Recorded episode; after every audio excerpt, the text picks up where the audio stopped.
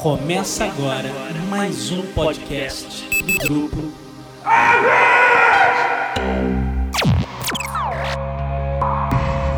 Set a course for the neutral zone. Warning, we have entered neutral zone.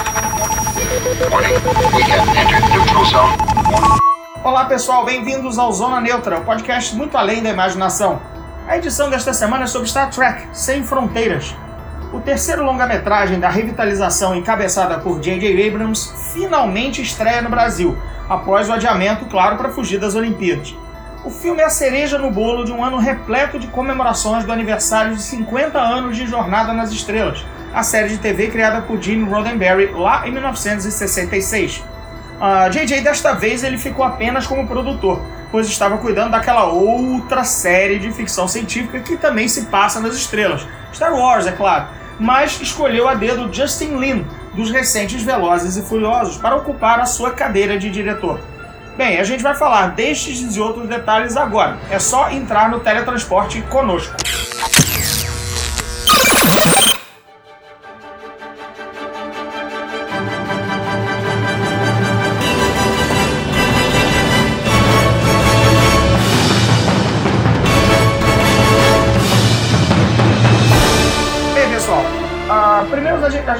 Conversar um pouquinho sobre o que é né, a história, a sinopse de Star Trek Sem Fronteiras.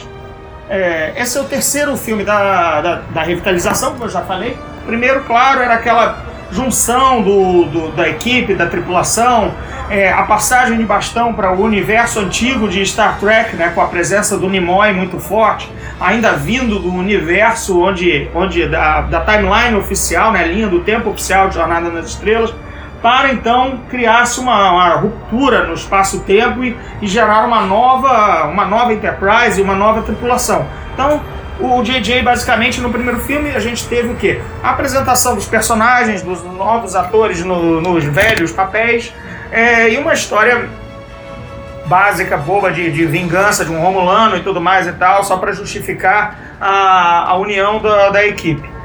O segundo, que foi o Star Trek Além da Escuridão, foi aquele meio que derrapada do JJ quando ele cismou de fazer o improvável, o impensável, né? Que era mexer no clássico Jornada nas Estrelas, a Ira de Khan, numa refilmagem meio, meio marota, meio disfarçada, não era, mas era, é, o marketing atrapalhou, ele também se, se embananou nos segredos, em vez de revelar logo que o Benedict Cumberbatch era o Khan, ou seja, ficou um filme meia boca, e com isso, a gente teve dois filmes que não, não eram exatamente 100% originais. ou A tripulação nova ainda não tinha passado por uma, por uma história que fosse dela. Primeiro era basicamente, como eu falei, a passagem de bastão, o, e tinha elementos ainda da, da velha Jornada nas Estrelas. Da, e no segundo, obviamente, eles fizeram essa tentativa meio frustrada de, de refilmar uma, o, o, quiçá, o melhor filme da Jornada nas Estrelas, ainda que eu considere o Jornada nas Estrelas 6 é, superior ao Khan, mas enfim. E esse Star Trek Sem Fronteiras que estreia agora, finalmente a gente vai ter uma história 100% original, que é possível você curtir esses novos atores nos papéis é, sem ficar pensando ou comparando com histórias preguiças. O que, que acontece? A Enterprise está numa missão, já está lá na, na metade do seu, da sua missão de cinco anos, já, é, já entrou meio que numa rotina, ou seja, não de, do filme 2 para esse não teve um vilão da semana, né, nada, ninguém quis destruir o universo, eles ficaram apenas explorando, catalogando, é, tendo reuniões diplomáticas, fazendo diplomacia pela galáxia, ou seja, aquele básico de Jornada nas Estrelas que você acaba nunca, quase nunca vendo, a não ser, obviamente, Jornada nas Estrelas da nova geração, que era basicamente isso, exploração e diplomacia, mas na época do Kirk não era tão forte, e no Kirk novo, enfim, você, eles também não, não mostram essas histórias, né? É, só fica aquela um, um, início bem bacana em que o, o, o Kirk do Chris Pine ele, ele reclama da, da rotina, que as coisas andam meio um, marasmo na Enterprise, todo mundo todo dia parece exatamente igual, o mesmo uniforme, quase as mesmas missões. É, essa, esse desenvolvimento é bem bacana no início do que, que os personagens, o que, que é a vida a bordo da Enterprise. Ele, até, ele aborda até mais é, nesse curto início do que em, muito, em muitos episódios do que a gente já tinha visto na série clássica ou então que, no, nos filmes de cinema. Mas eis que a nave é atacada por uma força misteriosa absolutamente do nada. É, os trailers já deixam claro, não há como esconder, não é lá grande spoiler, visto que aquilo ocorre bem rapidamente. A Enterprise acaba sendo destruída e, e eles, a tripulação, é, pra, se salva em cápsulas de, de escape, cápsulas de, de, de fuga e acaba caindo no planeta onde exatamente está o Algoz, o responsável pela destruição da Enterprise, que é esse novo vilão, Krall, é, vivido pelo Idris Elba, sob pesada maquiagem, mas tem coisa interessante aí sobre esse personagem. Enfim, é, a partir daí os personagens têm que sobreviver sem a ajuda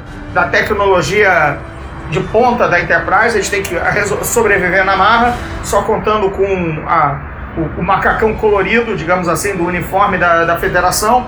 E eles estão divididos em pares, assim, não, não exatamente muito usuais. Você vê Kirk e Chekhov, você vê o Hura e, e o Sulu, e finalmente McCoy e Spock, além de outros perdidos é, juntos, né, tentando, reunidos em duplas, tentando se sobreviver e fugir dos algozes. Essa é basicamente a história, até que, obviamente, ao, ao conflito, ao, ao que se espera do, do mocinho versus bandido.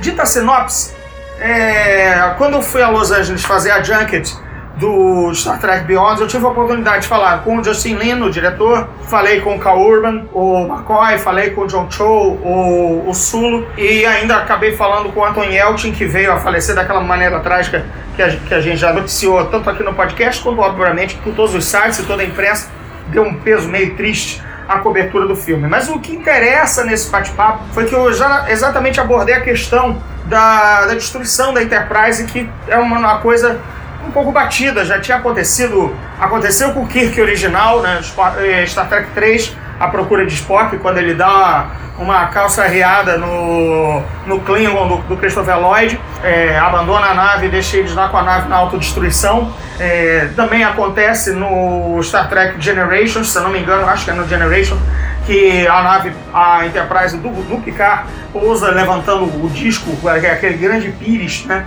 Ele levanta a Terra para tudo quanto é lado. E agora, logo no terceiro filme, sem lá muito tempo de, dessa nova série, ele já destrói a Enterprise de vez. O que o Justin Lin é, defendeu é que não era uma pegadinha, não era uma jogada de marketing para atrair gente. Olha, vamos destruir a Enterprise, como se fosse realmente algo novo. Tipo, olha, vamos matar o Super-Homem, olha, vamos matar o Batman. Essa coisa aqui já, já barateou, né? já ficou barato no, no, nos quadrinhos. Você sabe que morre e volta, volta três números depois. Especialmente a Enterprise, que é algo não, é, não, é, não ressuscita, né?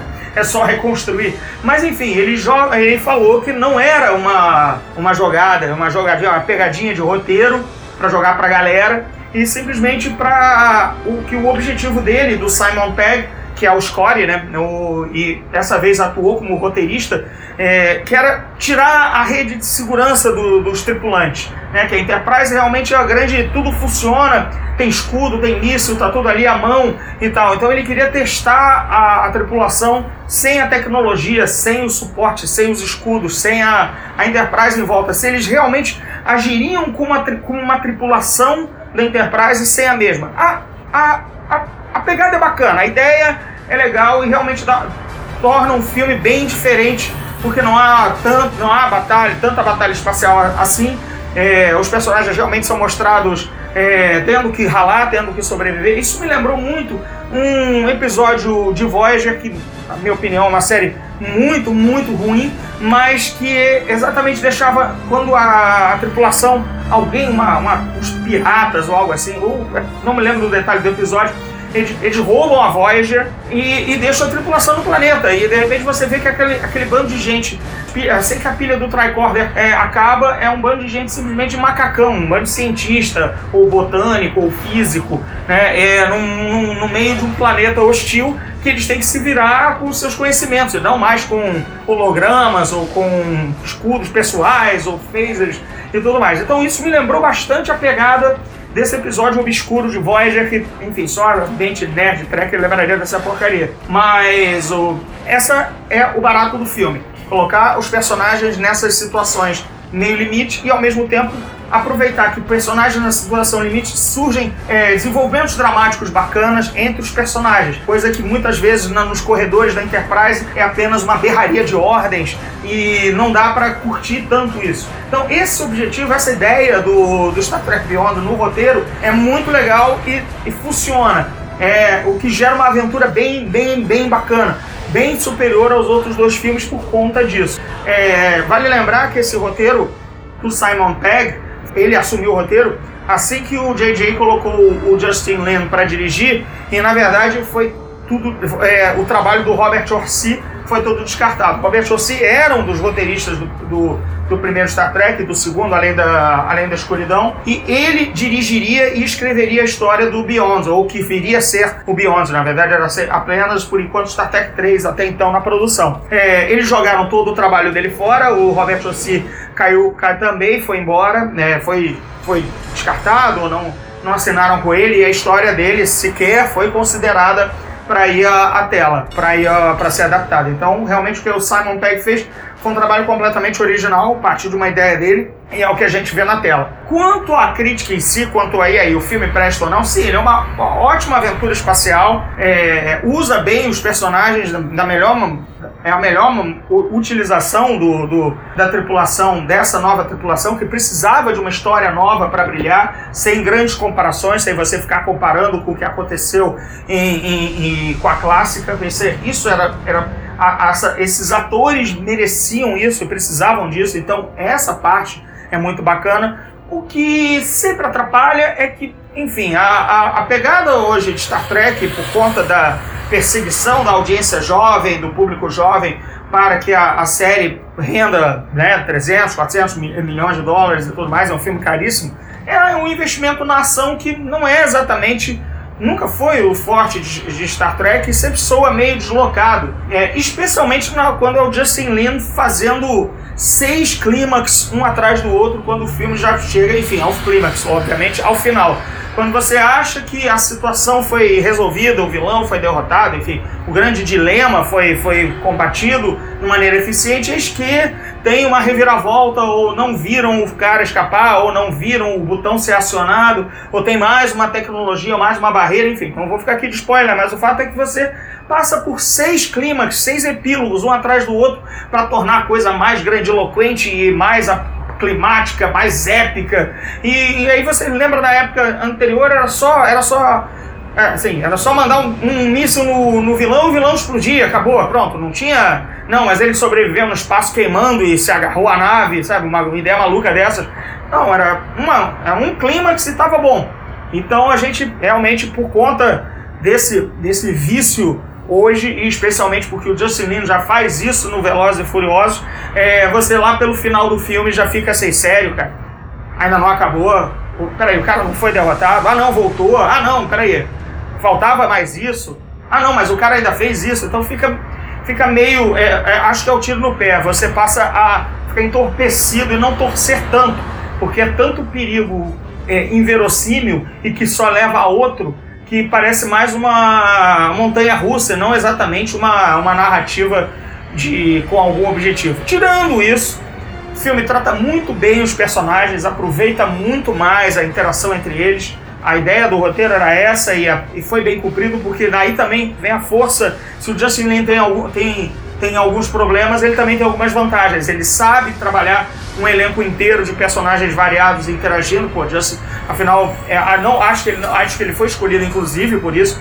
né, porque Veloz e Furiosa é basicamente isso, a tal, da, a tal daquela ideia do Vin Diesel chamar aquela, aquele grupo de, de criminosos de family, de família e tudo mais, é, Enterprise, a, a tripulação também funciona exatamente como uma família é, dessa forma, né, cada cada vários personagens têm seus núcleos, têm suas histórias e eles trabalham, mesmo na adversidade eles se amam e se, e se ajudam e são uma família postiça, né, apenas de oficiais e subalternos e tudo mais e tal dentro de uma força militar. Então essa parte acho que o Jocelyn é, foi o cara certo e ele, e ele realmente acertou. Esse é o ponto alto do filme. É, Para o final, a, aviso aos cardíacos, aos trackers mais velhos e, e emotivos. É, cuidado, porque tem cena para é, choradeira enfim, emoção desbragada, porque é golpe baixíssimo.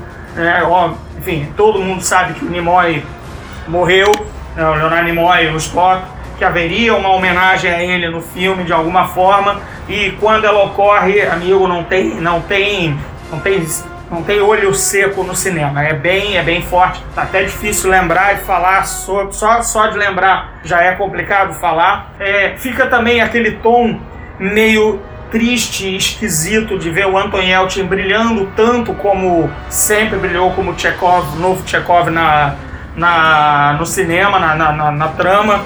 É, talvez a, a edição tenha valorizado mais, tenha sido mais cuidadosa, ter separado mais cenas com ele do que geralmente, do que normalmente faria, porque ele está ali presente e já é um pouco incômodo e, e triste e melancólico, mas ao mesmo tempo também bonito, porque você quer vê-lo e se despedir e, e vê-lo em ação. Então também é um pouquinho é o tal do bittersweet, né? O agridoce é uma emoção diferente. É, mesmo que o filme não, não alcance o que ele pretenda, os, quem, não, quem não gostar tanto assim ainda assim vale pela despedida e, e principalmente pela homenagem ao Nimoy que é assim arrasa, arrasa quarteirão.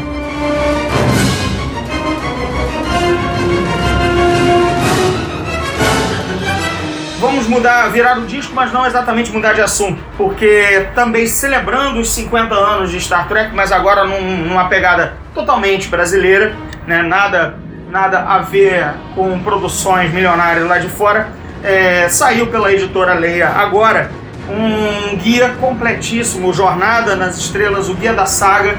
É, foi lançado pela editora Leia agora na Bienal de São Paulo. Eu estava lá defendendo, claro, as cores dos portões do inferno, estava lá no estande da roupa assinando meu livro e tudo mais, perambulando pela Bienal, fazendo os contatos, pegando tradução para fazer.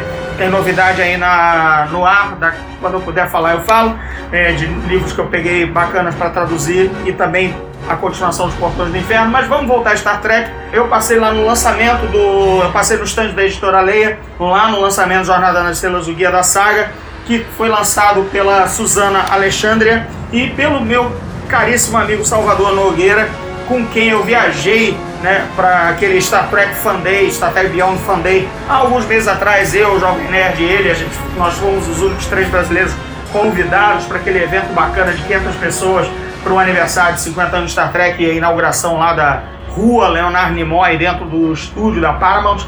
E Salvador e a, e a Suzana fizeram um trabalho muito bem bacana, muito legal sobre o que realmente é completo, porque abrange todas as séries de Star Trek, vamos lá, clássica, nova geração, Deep Space Nine, Voyager, Enterprise. E ainda fala, claro, de todos os longa-metragens do cinema, tem também fala dos fanfilmes, fala um pouquíssimo da o que dá para falar ainda, né, o que saiu a tempo de fechar o livro da nova série ano que vem Star Trek Discovery, e tudo isso muito bem editado pelo meu companheiro, amigo Silvio Alexandre.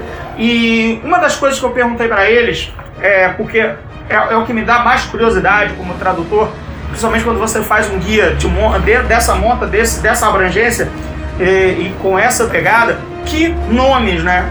Quais foram os nomes dos episódios, afinal, que eles usaram na, no Guia da Saga?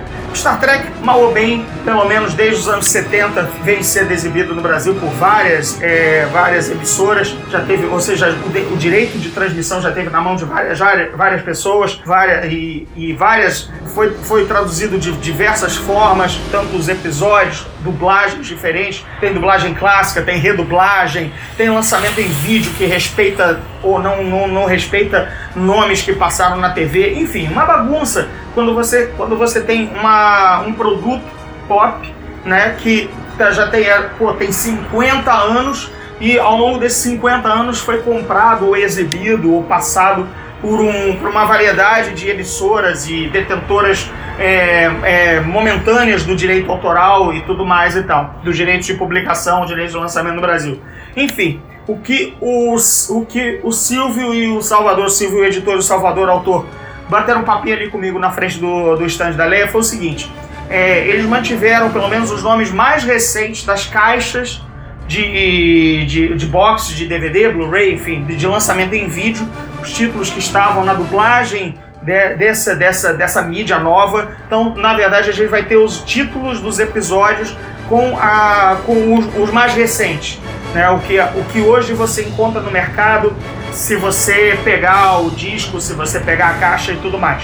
É, mas lembrando que Star Trek nunca foi exibido na sua plenitude no, no Brasil, né? na sua completitude. Né? Por exemplo, a sétima temporada de Nova Geração nunca foi exibida aqui. Ela está sendo dublada e traduzida, né? quer dizer, traduzida primeiro e agora já está em processo de dublagem, para a exibição na Netflix no fim do ano, que é quando entrarão todas as séries de Star Trek na programação da Netflix. Então, é, já o Silvio, o Salvador e a Suzana eles entraram em contato também com o detentor atual dos direitos, com, com quem tem com a Netflix, para parear esses títulos novos, para a coisa sair o mais redonda possível, apesar da bagunça de títulos que você que a gente já teve como, como, como tracker aqui no Brasil, vendo, vendo sair em VHS de uma forma, sendo dublado na TV de outra, o nome do episódio, enfim.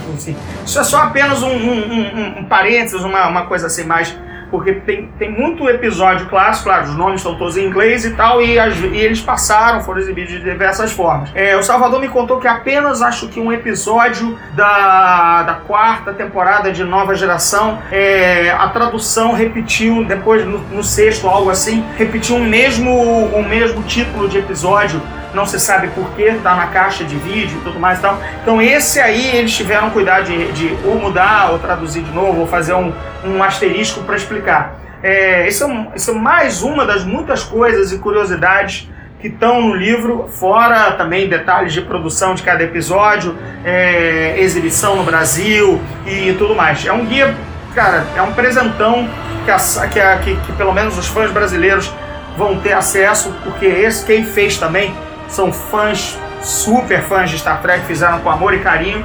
Para os 50 anos, acho que não tem, não tem combo melhor. E se, e se talvez o Star Trek Beyond não vá muito além, né, porque a bilheteria foi está, está bem abaixo do que a Paramount pensava. Né, o filme já, tá, já, já estreou há, há mais de um mês nos Estados Unidos. Né, a gente, como eu falei, a gente só teve ele agora, chegando agora ao cinema por conta das Olimpíadas, senão teria sido um lançamento simultâneo. É, o, filme, o filme vai mal, não, não, não captou os fãs, não, não, a galera jovem que seria atraída pelo Veloz e Furioso, pelo, pela ligação do, do Justin Lin, não foi captado. Isso até eu falei no, no podcast também do, do Judão Asterisco que eu participei. É, são coisas que não dá para adivinhar o que, onde, erramos.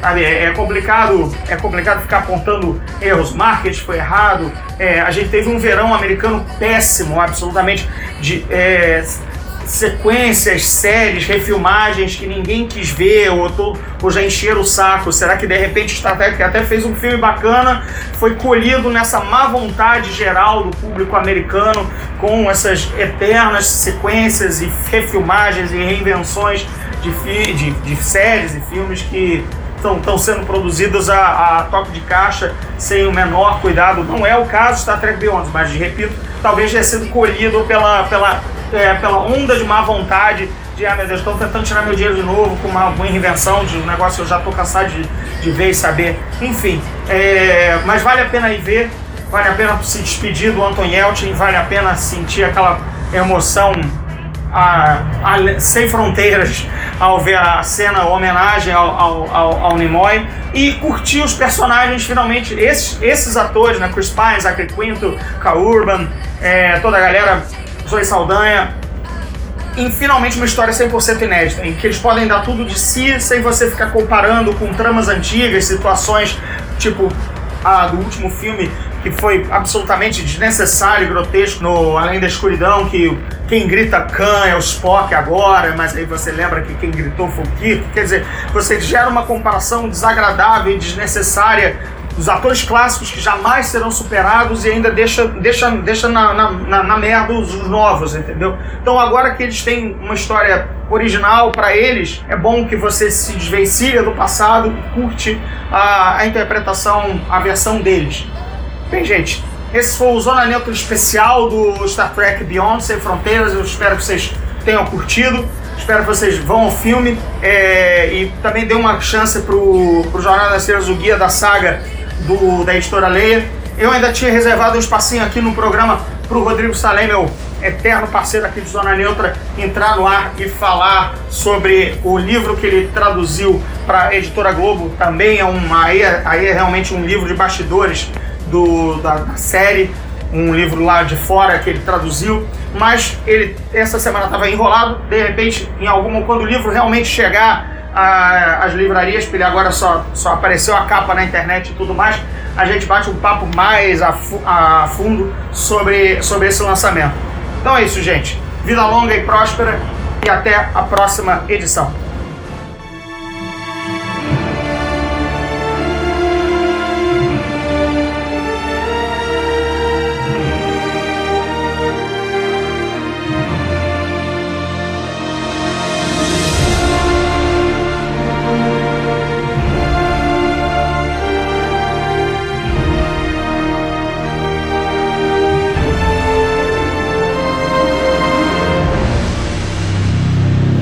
Esse podcast faz parte do Epic Cast do grupo.